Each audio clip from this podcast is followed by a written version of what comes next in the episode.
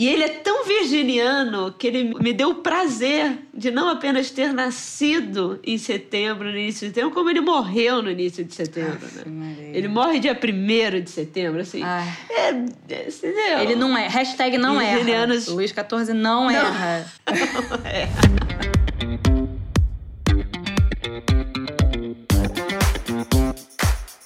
Esse é o High Low, o podcast sobre os altos e baixos da moda. O meu nome é Olivia Merchior. E eu sou a Isabel Junqueira.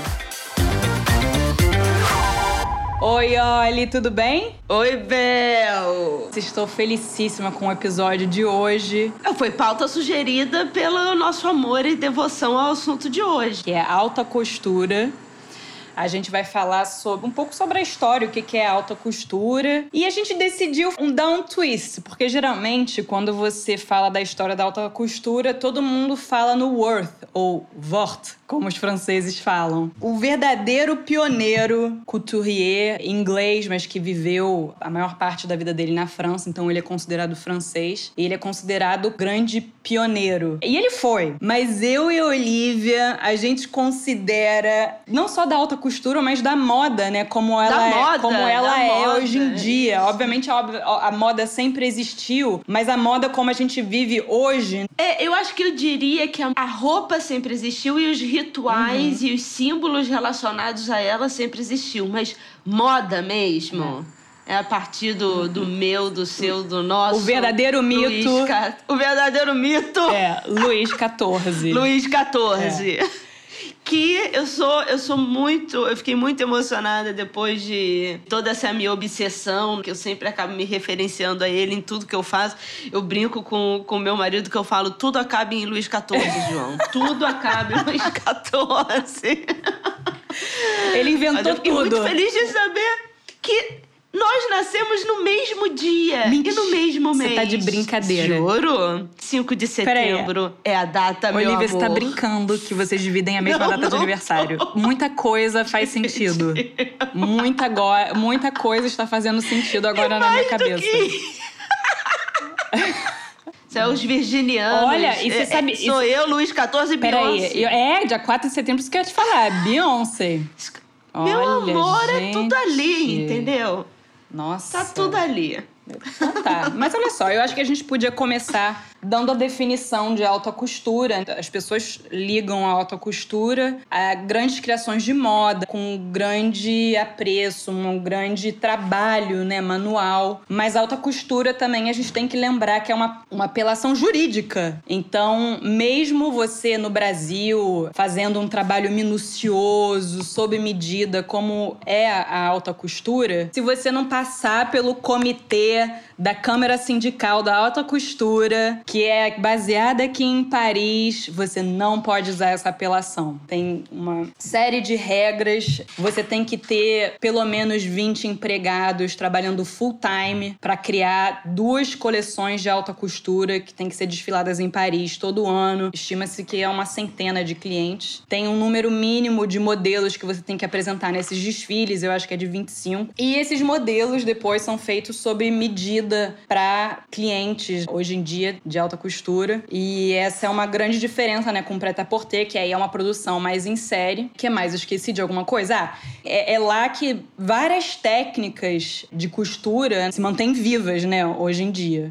Então, É, tanto é. a Chanel, por Habilidades exemplo. técnicas mesmo, né? É, a Chanel, Dior, tem vários ateliês específicos. A Chanel tem, comprou vários ateliês de polissagem. é. Eles, eles... Mas, mas essa, até esse controle que você está falando da alta costura, é interessante pensar dentro desse nosso tema, de novo, né, como a gente se repete aqui, como a moda não é apenas é, uma roupa aleatória que É. um tempo resolveu virar tendência, mas sim como ela, ela fala sobre cultura, ela fala sobre política, né? E nesse caso, quando ela detém esse controle de quem pode ser, não é só sobre o que você faz, mas você tem que passar por esse comitê francês e ela tá instituindo essas regras do que que é alta costura e quem pode ser é, denominado um estilista de alta costura, uma maison de alta costura, ela também está puxando para a França, né, e mantendo na França essa capacidade de validar coisas, É. né, e disseminar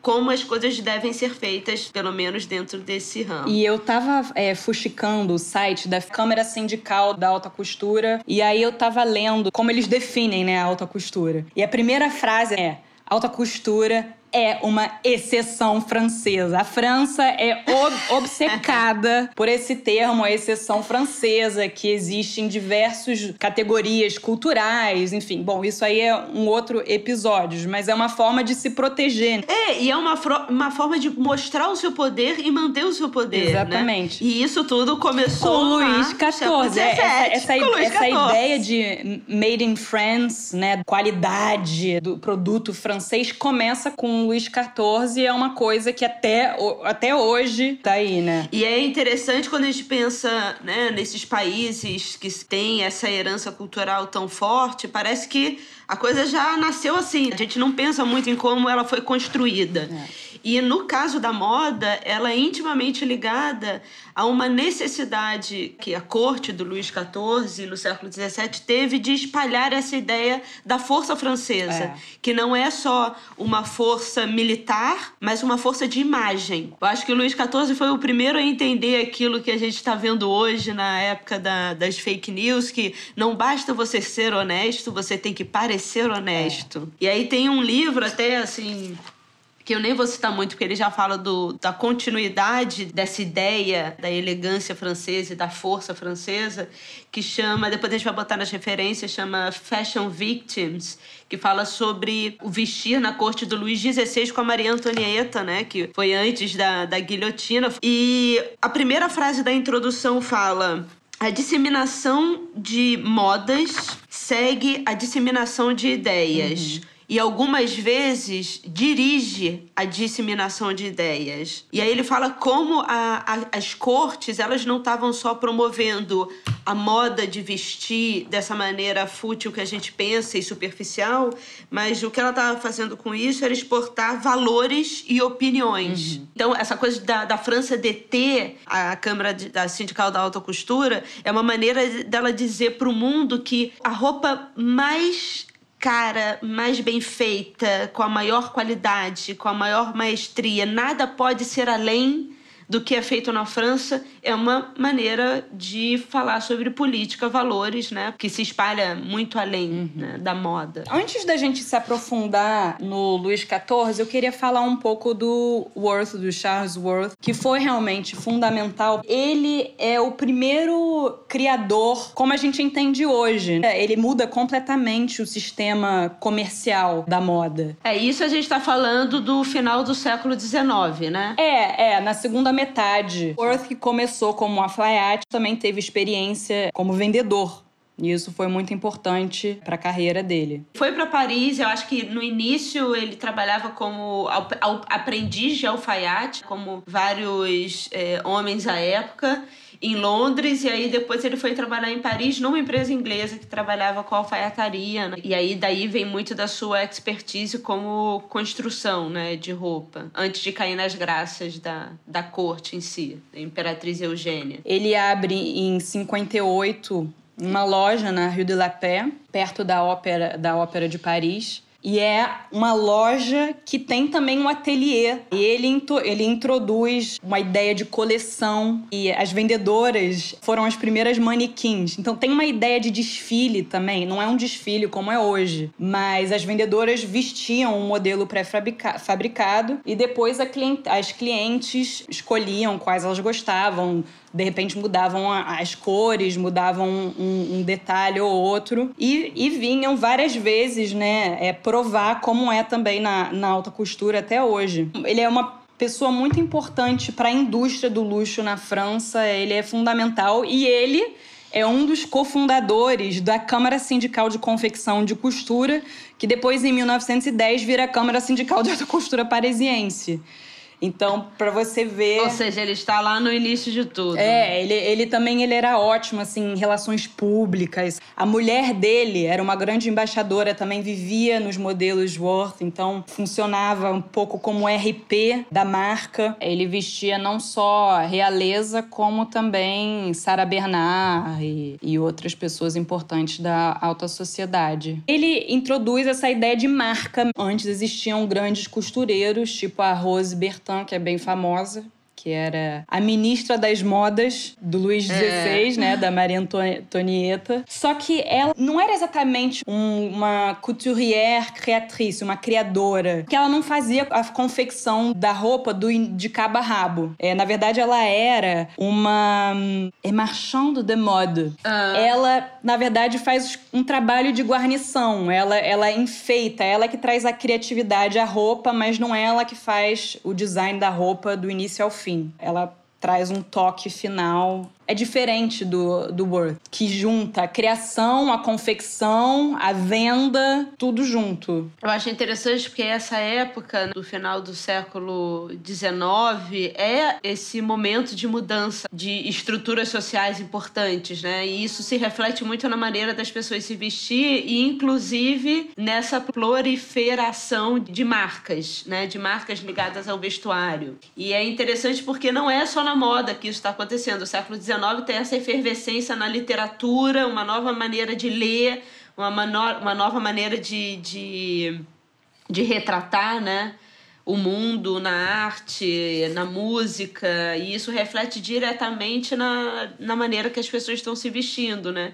E segundo esse livro do Fashion Victims, talvez a moda que direcionou essa mudança, né? Não, ela não seja apenas um espelho. O que eu acho interessante dessa, dessas, dessas passagens, de como a moda também reflete o poder, é pensar que algumas pessoas, quando eu começo a falar de Luís XIV, elas falam, é, mas o que, que tinha antes, né? O que, que mudou tanto com ele? Antes, a gente não vai entrar em aula de história chata aqui, mas aquele regime feudal. Então, assim, cada parte da França tinha um domínio do seu do senhor, das terras, era tudo muito fragmentado e vivia-se essa ideia do divino, do religioso. E nessa época, não quando a, quando a gente falou a moda sempre existiu, tem cenas muito interessantes da importância do vestuário nesses rituais sagrados, uhum. né? Nesses rituais de, de, religiosos que são anteriores ao Luís XIV e que eu acho que ele também puxou muito, né? As cortes puxaram muito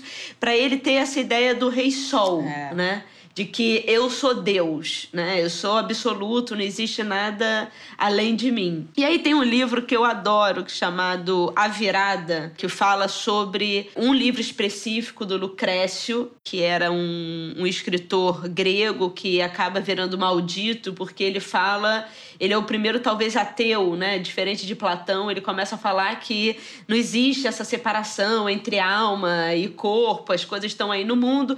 Mas bem, não é nem sobre Lucrécio que a gente vai falar, a gente vai falar sobre uma passagem específica que eu acho maravilhosa, aonde ele fala o Papa Baldassare Cossa, ele chega ele vai ser. Ele é tido como corrupto, e aí ele vai ser tirado do, do posto de papa e tal. Isso no século XV. Ele tem um momento quando ele vai chegar para entrar no tribunal e ele diz: se não tinha como se mostrar moralmente superior pelo menos podia estabelecer a sua importância cerimonial. Hum. Precisava mostrar a toda aquela enorme assembleia que não era uma mera raposa napolitana. Ele era o vigário de Cristo, a encarnação da radiância espiritual e da grandeza mundana. Trajando vestes brancas e com uma mitra branca, no dia 28 de outubro de 1414, Baldassare Cossa fez sua entrada em Constança num cavalo branco. Quatro burgueses da cidade carregavam um dossel dourado sobre sua cabeça, dois condes, caminhavam ao seu lado, segurando suas rédeas. Atrás deles marchava um homem sobre um grande cavalo, de cuja sela erguia-se um longo cabo que sustentava um imenso guarda-chuva. O guarda-chuva, capaz de cobrir três cavalos, era encimado por um pomo de ouro em que se erguia um anjo dourado segurando uma cruz.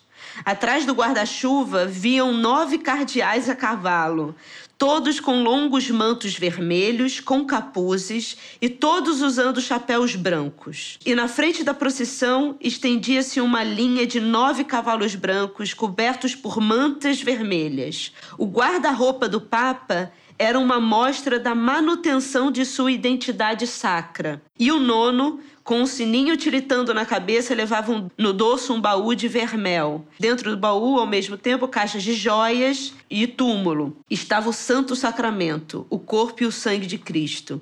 João 20, 23 tinha chegado. Então, isso é o que acontecia antes do Luís XIV. Os aristocratas em si, né, os donos dos feudos, não chegavam dessa maneira. É. Isso era uma exclusividade dos papas e das solenidades religiosas. E é engraçado nesse, nesse trecho onde ele fala: o guarda-roupa do Papa era uma mostra da manutenção da sua identidade sacra. E eram nove cavalos levando o guarda-roupa dele. Mas esse cerimonial, né, que sempre existiu, e a etiqueta, obviamente, não começa com Luís XIV, mas eu acho que é talvez seja o apogeu, né? Dessa codificação da, da vida, né? Nunca existiu tantas normas sociais. E ele é. usava isso, obviamente, para ter a nobreza, ó, a, e a corte aqui na mãozinha dele, né? Diziam que o avô dele, né, o Felipe IV, ele, ele já tinha isso. Sim. Né, é. É, né, na Espanha, uhum. né? Que a corte espanhola do, do Felipe IV já tinha esse, esse lado de entender a capacidade da imagem, das artes de narrarem grandes vitórias e, e fazendo com que ele fosse um.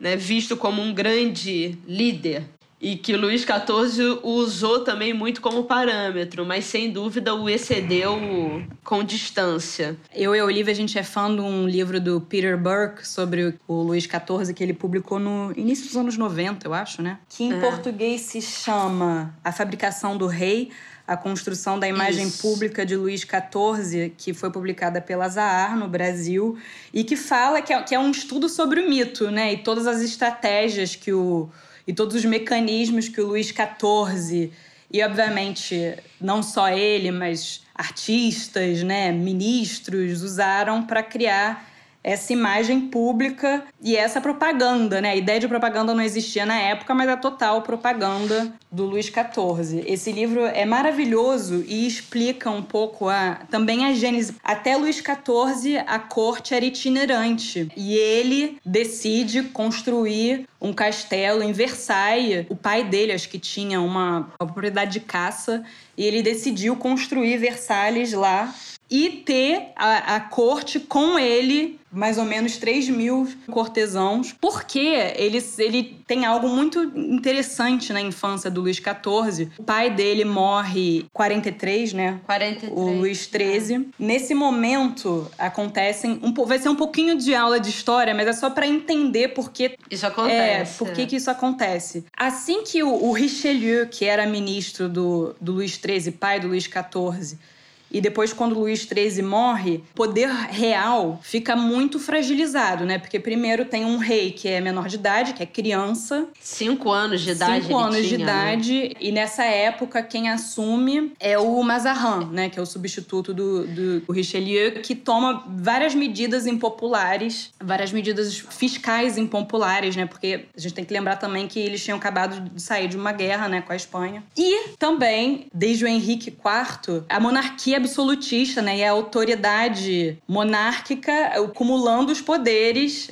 assim, estando acima de todas as leis. Para a nobreza e para os magistratos, eles vão perdendo, vão perdendo poder, né, pro rei. Tudo isso acumulado resulta numa série de revoltas chamadas frondas que aconteceram entre 1648 e 1653, que marcam muito o Luís XIV. E o Mazarin, que era o primeiro-ministro dele nessa época, enquanto ele era criança, é ele que também forma a identidade política do Luís XIV. Até quando a gente pensa em homens no poder, né, atrás de é, é, a entourage que existe para criar é. essa figura, né? Essa figura do Luís XIV é muito emblemática quando se fala desse. Né? Não foi ele, né, que instituiu coisas. Ele foi levado por uma, uma né, além do Mazarrão, um grupo de pessoas é. interessado em que ele fosse visto como esse filho de Deus, é. né? Como essa pessoa tão importante. Desde os cinco anos ele vai sendo. E esse livro mostra isso, como ele vai sendo treinado para ele se comportar de uma maneira, para ele falar de uma maneira. É. Ele só é apresentado ao povo já quando ele tem uns 23 anos, quando ele já começa a ter uma postura um pouco mais forte, né? Pra... É. E é interessante como ele, eles veem o Luís XIV, como eles, eles agenciam a imagem, é. né? Por exemplo, essa história das perucas. É. Ele não era um homem muito alto, ele era um homem normal, é, mas ele tinha tido uma doença, né? Ele grande parte do, dos cabelos caíram. E aí, essa história da peruca, né, e da, e da peruca como moda, é. e fortalecer essa ideia da peruca, vem muito da, da necessidade de não mostrar um rei careca né? E essa peruca também, elas vão sendo cada vez mais altas para fazer com que o rei sempre seja visto como esse homem enorme, é. né? Para ser alongado. Então, as perucas vão indo para cima para aumentar a estatura do rei e mostrar a figura dele de uma forma mais imponente, né? Isso é muito engraçado. É. E tem também a coisa do ego, né? O, o, o Castelo de Versalhes também, que, que eu falei agora há pouco, um outro motivo, além de controlar, ter, ter a, a, nobreza, a corte na palma da mão, era também porque o Nicolas Fouquet, que era superintendente das finanças, na época era considerado o grande mecenas, tastemaker. É, ele tinha reformado o Chateau de Vaux-le-Vicomte com os maiores, assim, com André Lenôtre, com tal. Então ele fez também Versalhes para desbancar o principal rival dele, desbancou, né? Desbancou. É. Mas é interessante que essa época, pela primeira vez, não pela primeira vez, né, porque a Espanha já tinha bastante isso, mas quando começa-se a instituir as academias de arte, né? E o governo começa a financiar as academias de arte com aquela ideia de não, vocês são livres, vocês podem fazer, é, falar sobre o que vocês quiserem, mas né? Lembre-se quem está assinando esse cheque é. né? para vocês continuarem pintando, vocês continuarem escrevendo as suas as suas peças, né? Porque lembrando, essa época do Molière, é uma grande época do teatro. Inclusive, Luís XIV era ator, né? Foi treinado né, na dramaturgia. É. Ele ensinava e ele, e ele era ótimo dançarino óperas. também. Ótimo dançarino. É. Né? E aí ele, ele aparecia como Apolo, né? E o negócio com o Rei do Sol também vem daí, né? Essas alegorias é. eram sempre feitas, né? Faziam... É, alguém o pintava e aí o pintava como o Apolo, deus grego, né, do, do sol, pela força, para as pessoas criarem uma semelhança entre, ah não, tá, o rei é. Apolo é o rei. Ele tinha muito com aquele outro que eu esqueci qual era o nome. Tem também o São Luís, né? Que também foi um rei da França com quem ele se identificava muito, né? Que era santo. Depois foi santificado. Ele também era muito. É. Ele também sempre era representado como São Luís. E eu achei aqui, agora eu tava folheando o, o livro do Peter Burke. E aí eu lembrei de um quadro também muito maravilhoso. É o, é o Luís XIV como, com feições de Jesus Cristo. É, exatamente. A arte fazia com que é, vingasse na história uma sempre uma relação entre as divindades ou conquistadores históricos, César e, e tantos outros, como ligados à imagem do rei, né? E aí, nesse livro, ele fala muito da importância do Colbert. É, né? que tem aquela frase é. maravilhosa: a moda é para a França o que as minas do Peru são para a Espanha. É maravilhoso. É maravilhoso. Né? E o Colbert, ele tem, ele toma uma série de medidas que para a moda e para a indústria do luxo, para instaurar esse made in France, essa exception française, né, que essa ideia que começa com o reino do Luís XIV, ele proíbe a compra de tecidos, de, de produtos, dos aviamentos, aviamento, botões, exatamente, roupas, fivelas, é, é. que É, venham de é, fora. de fora. É, se é produzido na França, não tem por que ser comprado da Espanha ou da Holanda. Isso é uma coisa também muito nova, né? Porque geralmente Era muito italiano, né? é, Era muito italiano. dep- depende muito, assim. Você comprava, sei lá, é, renda da, sei lá, Holanda. Eu, eu notei isso em algum lugar aqui. Seda da Ó, China, você que comprava, sempre veio de lá. É, você comprava renda, espelho de Veneza, seda de Milão, tapeçaria de Bruxelas. E aí ele baniu isso. Fechou o mercado. Fechou o Fechou o mercado, mercado. estimulou a indústria local É. e também isso servia também para manter é, a monarquia absoluta, que a etiqueta era tão codificada que para os membros da corte manterem certos privilégios, eles tinham que também look the part. Eles tinham que seguir É, a moda, eles tinham que é, seguir a moda. E o Colbert também, outra inovação dele é que os tecidos, os fabricantes de te- tecidos, introduziam sempre novidades por estação. Então a gente já vê também aí uma essa, essa O fortalecimento da indústria, do sistema de produção, né? exatamente. Então você via, por E o exemplo, estímulo à compra, É. né? Aí, por exemplo, na primavera, verão, no dia de Pentecostes, que eu nem sei qual é o dia, é em abril, é, né? é- é meio.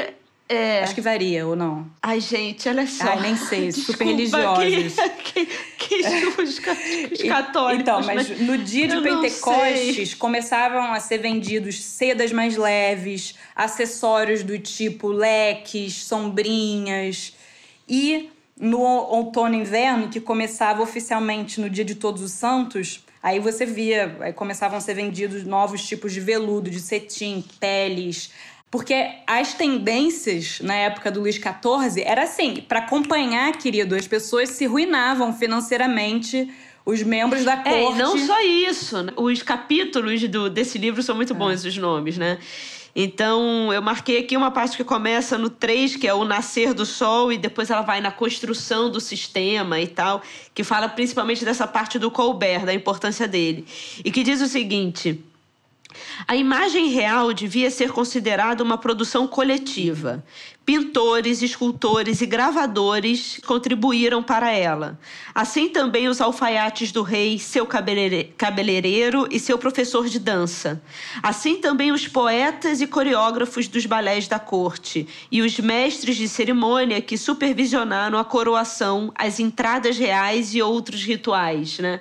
Ou seja, muito daquilo do do, do Papa 23 chegando né, para o seu julgamento. Cabe acrescentar, contudo, que Colbert considerava as artes úteis, porquanto contribuíram para a glória do rei. O plano foi posto em prática na- década seguinte, né? Isso estou fazendo alguns cortes. Quando podemos observar a organização da cultura no sentido da construção de um sistema de organismos oficiais que mobilizavam artistas plásticos, escritores e eruditos a serviço do rei. Investimento nas artes era causa própria para legitimar esse governo absolutista. E aí foi quando eles criaram essas academias, que eram corporações de artistas e escritores que em sua maioria trabalhavam para o rei e eram financiados para o rei e atuavam também como patrocina que atuava como patrocinador encomendando obras que ha- haveriam de glorificar o deus Sol. Às vezes ele, ele não ia tão bem, né, como na, na Guerra Espanhola, né? Só que o que fica registrado é uma gloriosa vitória, É. né? Tem uma, uma guerra que é a Guerra Franco-Holandesa, que na verdade eles são humilhados, porque tem um uma hora na Holanda que eles abrem os diques e eles ficam afundados, tudo afunda, É. né? E aí ele tem que sair meio que desesperado da Holanda, mas o que ficou registrado pelos artistas, né, pelos, pelas óperas da época e também nas medalhas que eram distribuídas ao povo, era de uma gloriosa vitória. Então, ele tinha essa, essa ideia, toda a corte, né? Quando a gente fala de Luís XIV, a gente está falando de um secto, é. né? De, de, milhares de pessoas envolvidas. O que eles diziam é: não importa o que aconteceu na guerra, o importa é, é como a guerra vai ser narrada no futuro e daqui, pra, daqui por diante, né? Porque a França em si nunca pode ser vista como um país de erros, só de acertos. É, é interessante quando a gente vê o início da, da, da inteligência de pensar como não é só a narrativa bíblica, né? É. Mas como você começa a trabalhar isso para a criação dos mitos nacionais, né? Porque é o início do, do Estado-nação, né? é. né? Da, da, centralização do poder. Mas essa parte que você estava falando antes de, das pessoas ficarem desesperadas atrás dessa troca de guarda-roupa, né? Você imagina, Luís XIV, eu acho que ele é o início da moda porque ele começou a editar é, coisas. Ele né? era o árbitro, né? O... Ele inventava as ele regras era e ele ia mudando. Ele foi assim para as pessoas, as pessoas não conseguiam se atualizar, assim, era muito rápido. É, ele foi o que, o que a Vogue é. foi por muito tempo, né? Eu não diria que ainda é, mas o que a Vogue foi durante muito, muito tempo, tempo é. né? qual é a bolsa que você deve usar, é. né? Como, qual é, qual é, a ginástica, qual é a dieta, é, o que né? foi, né? Como você deve comer. O que foi também a alta costura, né? Lembra? A alta costura ditava a moda. Obviamente, a Sem alta dúvida. costura ainda tem uma função muito importante para as marcas, mas não é ela mais que dita é, é muito mais do espetáculo, é, né? do sonho, da fantasia. Da, da performance. Mas pra gente ter uma ideia, assim, essa história da etiqueta com esses milhares de talheres na mesa e mais algumas centenas de copos, onde cada um é para uma coisa e cada talher é inventado para uma coisa, isso é Luís XIV, né? E por que, que ele fazia isso? Porque ele entendia que ele deveria mudar as regras de conduta para que se alguém brigasse com ele e saísse da corte por uma lá para né, para sua terra, né, para o seu pro seu reino.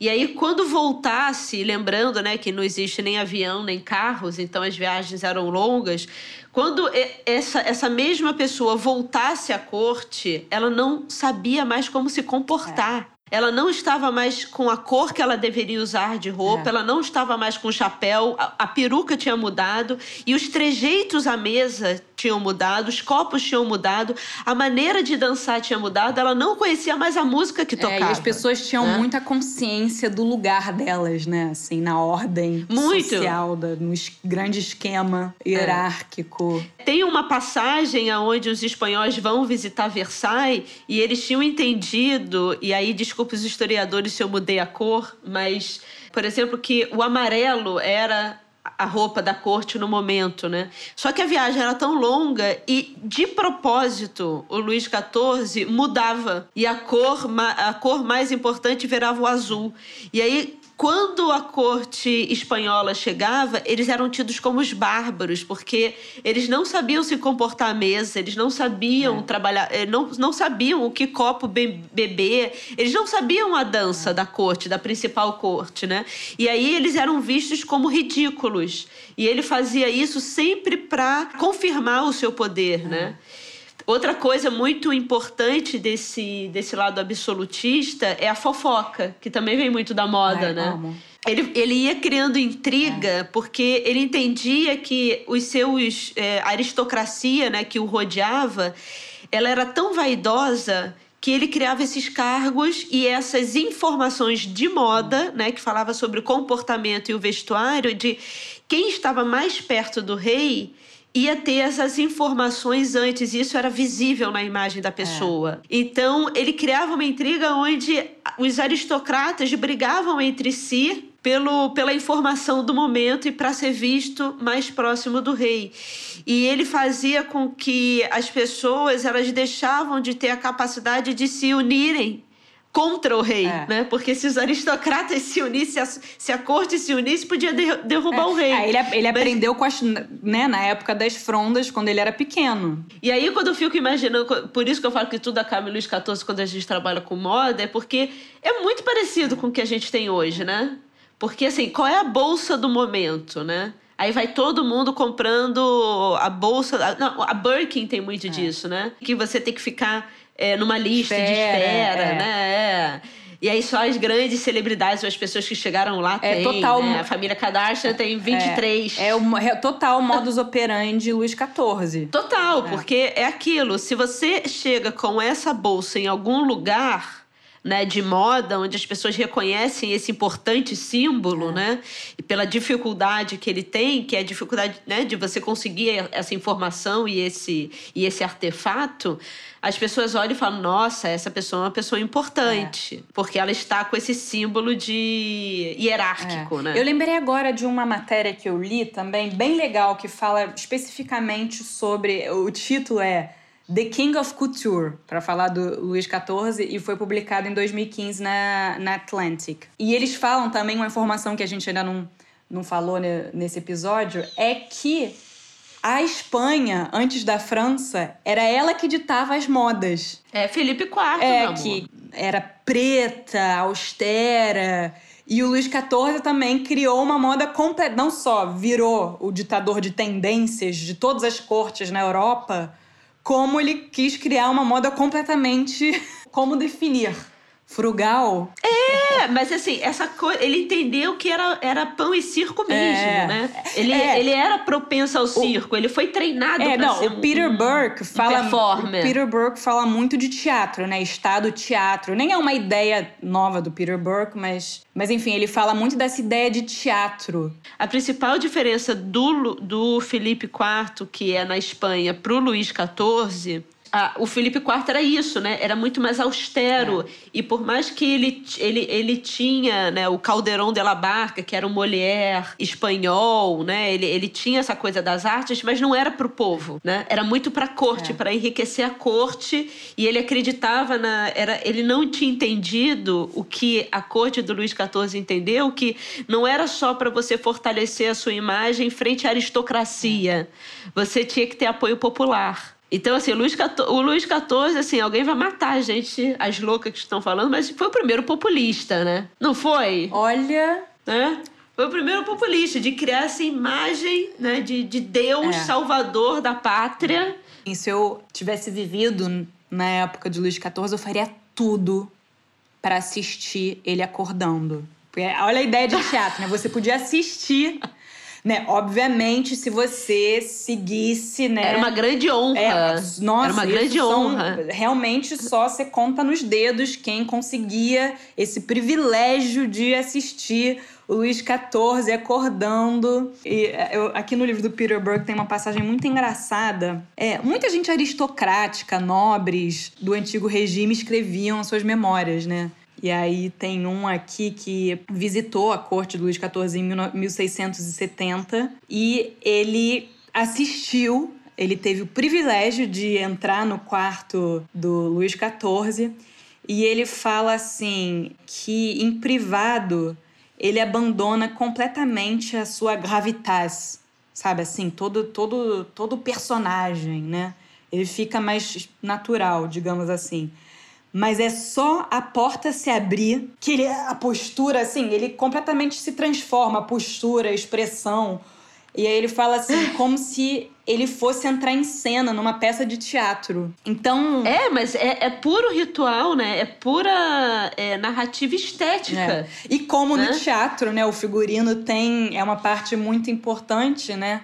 A moda serviu, teve tantas funções aqui a gente já enumerou diversas, né? Como manter a, a monarquia absoluta, botar a corte na palma da mão dele, desenvolver a indústria do luxo, por ele ter inventado essa ideia da, da exceção francesa, né?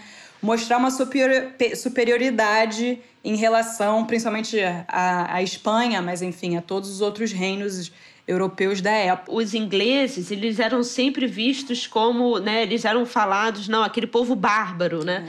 Então tem essa ideia da hipercivilidade, né? E aí tem um porquê também de todo esse barroquismo, né? Da maquiagem, do cabelo, da artificialidade da corte, que é, é a não naturalidade tanto da, do, do vestuário como a não naturalidade dos trejeitos é uma forma de demonstrar uma hiper separação do estado de barbárie. E eles falavam: ah, mas os, os ingleses eles são dados a a glutonia, a, a, a, beberança, a luxúria como animais, né? E essa coisa de se empolar, essa coisa de de se maquiar, então você você não é o seu rosto de não ser natural. Isso é, é, é criação de cultura, é. né? Isso é um fortalecimento de falar que você nasceu de uma maneira, você nasceu como um animal, mas você se civilizou e educou e chegou ao seu ápice do, do afastamento daquele estado original, né? É. Então, quando as pessoas falam do barroco e do rococó, aí elas pensam que é tudo uma grande uma futilidade, né? superficialidade. Não, é uma criação de cultura de afastamento desse dessa né? do, da animalidade, né? Do, do ser humano, né? Uma das modas que eu mais amo nessa época é a das pintas. Que é. Que cara, artificiais! As pintas artificiais, gente, maravilhosas. Bom, a pinta tinha vários, várias funções também. É, primeiro, como ela contrastava com o pó que a gente falou, da palidez, para deixar bem pálida a cara da, da, da cor, do, dos membros da corte, dos cortesãos, porque, obviamente, uma pele bronzeada é uma pele de trabalhador, né? Não é o caso dos cortesãos cuja função é simplesmente é, dar pinta, literalmente, estar tá lá, se aparecer, tentar um favor do rei e tudo mais. E aí, essas pintas, dependendo do lugar onde você coloca elas nos rostos, que de, queria dizer, por exemplo, se você botava no queixo, é que você queria ficar bem discretinha. Mas, por exemplo, se você colocava na bochecha, é que você tá, tava querendo aquilo.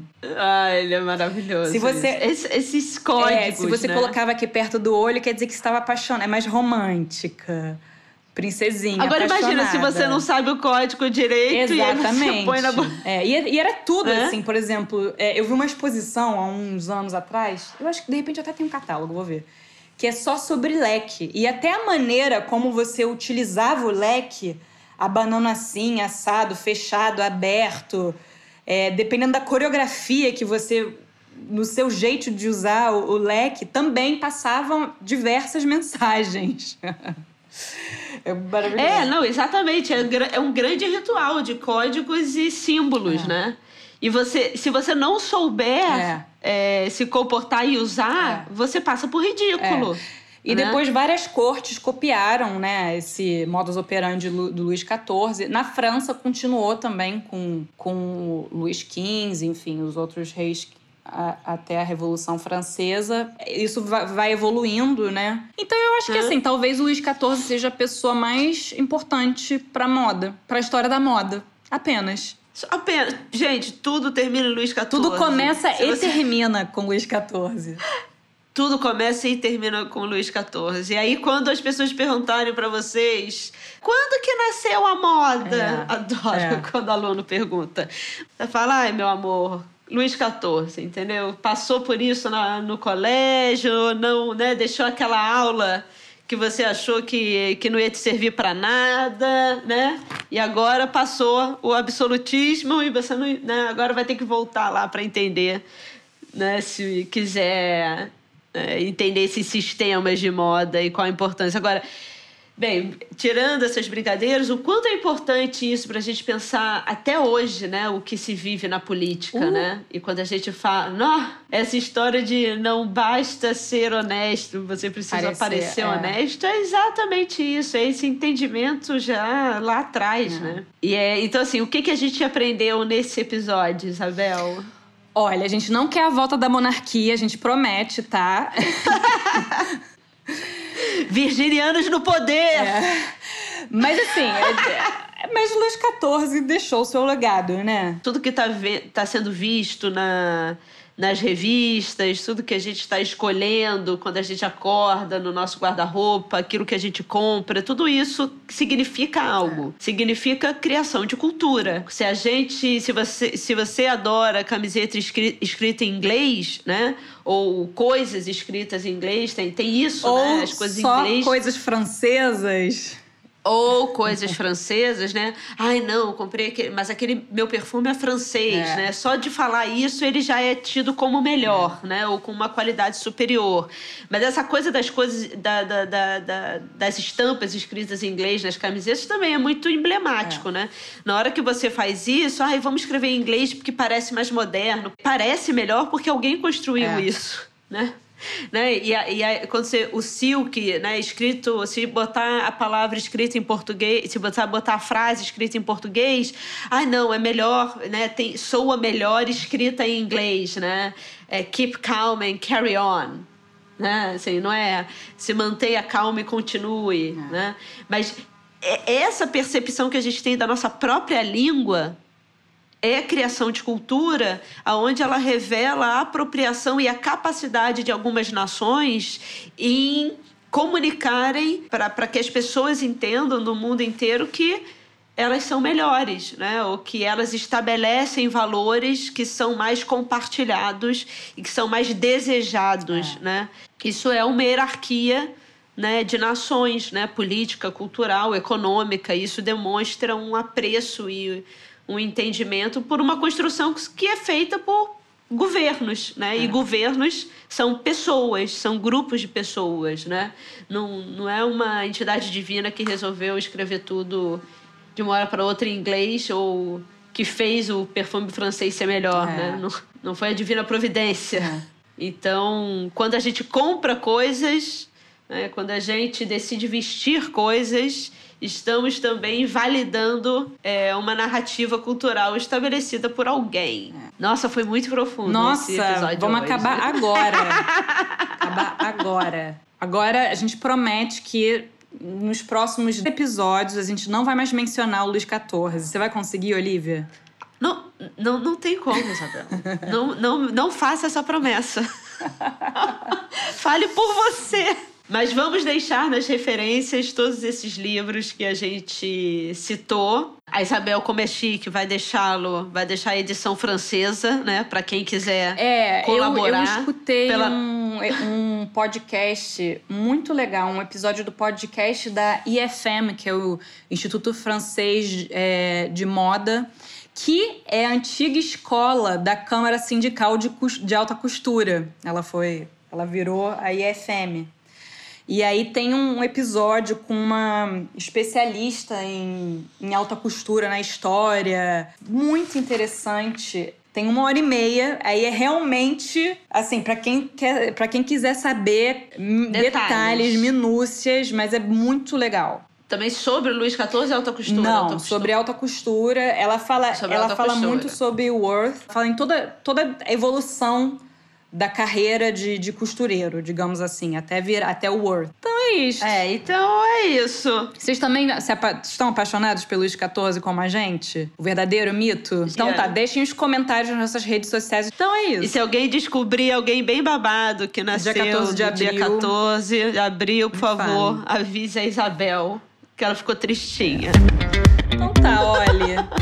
Um beijo pra você, um beijo no seu coração e até semana que vem. Um beijo, Bel. Tchau.